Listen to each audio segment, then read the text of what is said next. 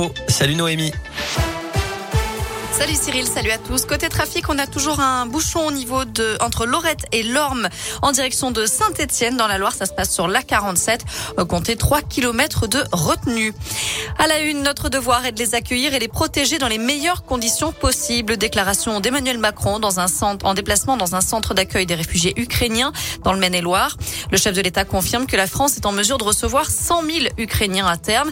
Pour le moment, seuls 15 000 sont arrivés, principalement des femmes et des enfants. France va aussi proposer l'asile politique à la journaliste russe, arrêtée hier après avoir brandi une pancarte anti-guerre lors d'un journal télévisé russe. Emmanuel Macron devrait faire une proposition en ce sens à Vladimir Poutine lors de leur prochain entretien. Notez que depuis le début de l'offensive russe, plus de 3 millions d'Ukrainiens ont déjà fui leur pays, dont plus de la moitié sont des enfants. Sur le front, les pourparlers viennent de reprendre entre les négociateurs russes et ukrainiens. Au menu des discussions, un cessez-le-feu et le retrait des troupes russes sur le sol ukrainien. Retour dans la région avec ces vols constatés ces derniers jours. Dans l'un, ce sont trois individus qui ont été pris en flagrant délit de siphonnage de carburant sur un chantier de Saint-Denis-les-Bourgs samedi dernier. L'un d'eux a reconnu les faits pendant sa garde à vue selon le progrès. Et puis dans le Rouennais, ce vol de cuivre de grande ampleur le week-end dernier. 5 kilomètres de câbles ont été dérobés en quatre jours dans une entreprise de Parigny spécialisée dans la fibre optique. D'après le progrès, le préjudice s'élèverait à 100 000 euros minimum. Une enquête est ouverte. Le corps sans vie d'un cycliste retrouvé au plan d'eau du Colombier à Anse, près de Villefranche-sur-Saône. Son épouse avait signalé sa disparition dimanche, ne le voyant pas rentrer de sa sortie vélo. Toujours selon le progrès, c'est le bornage de son téléphone qui a permis de le géolocaliser. Une autopsie doit être réalisée pour comprendre les circonstances du décès de la victime âgée de 34 ans. En bref, Jean-Yves Le Drian été testé positif au Covid. Le ministre des Affaires étrangères, âgé de 74 ans, s'est isolé et continuera d'assurer ses fonctions à distance.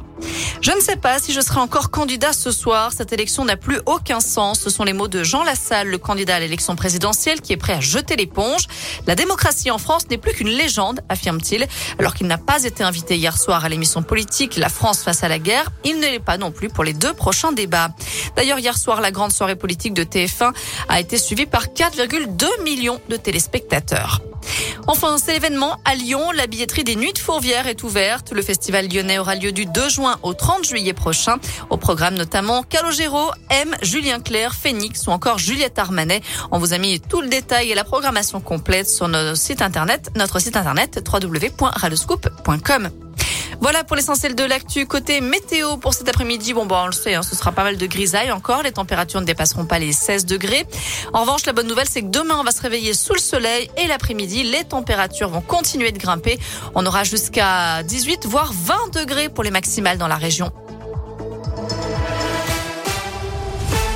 À plus tard,